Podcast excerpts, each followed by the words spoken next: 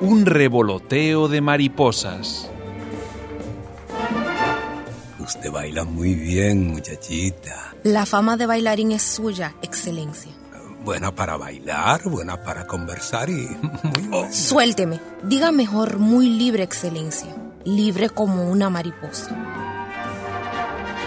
Minerva Mirabal y sus hermanas, de una acomodada familia de Salcedo, habían sido invitadas a una fiesta en San Cristóbal en honor del generalísimo Rafael Leonidas Trujillo.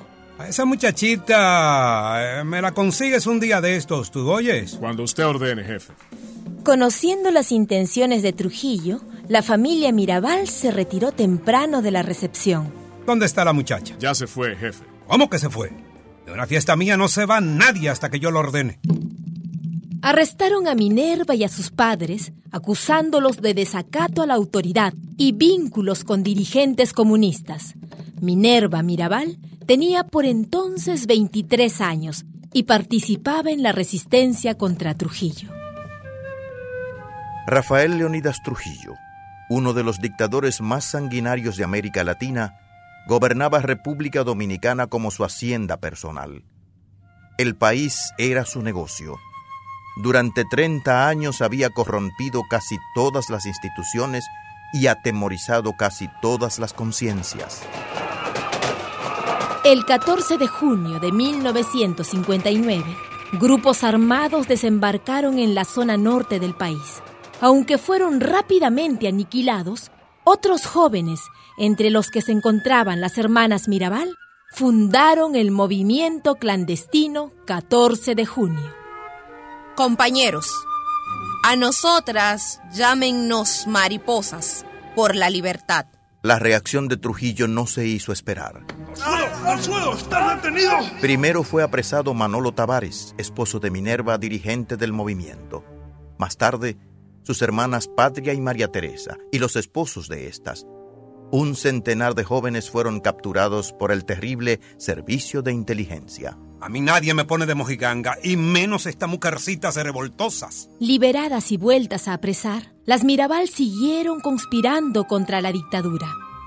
Minerva y María Teresa fueron llevadas a la 40, antro de tortura, donde tantos habían perdido la vida.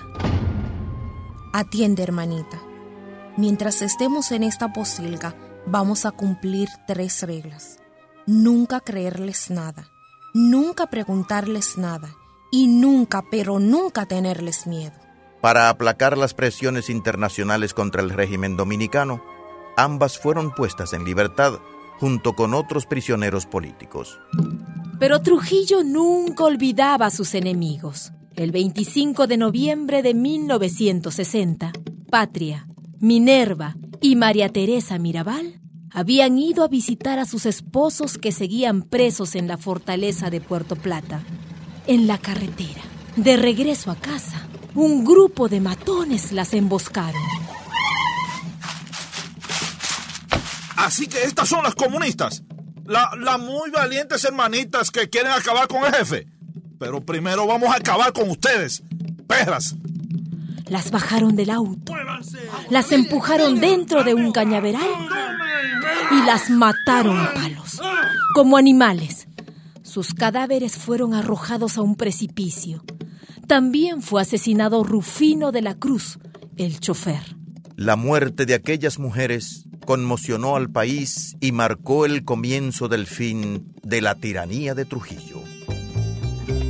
Diga mejor muy libre, excelencia, libre como una mariposa.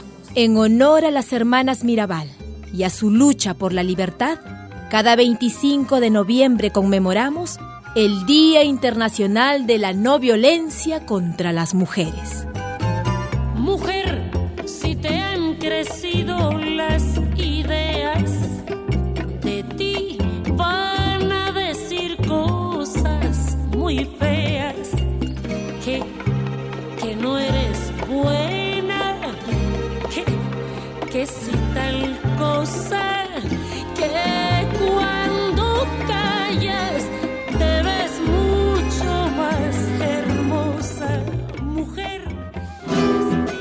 Una producción de radialistas apasionadas y apasionados.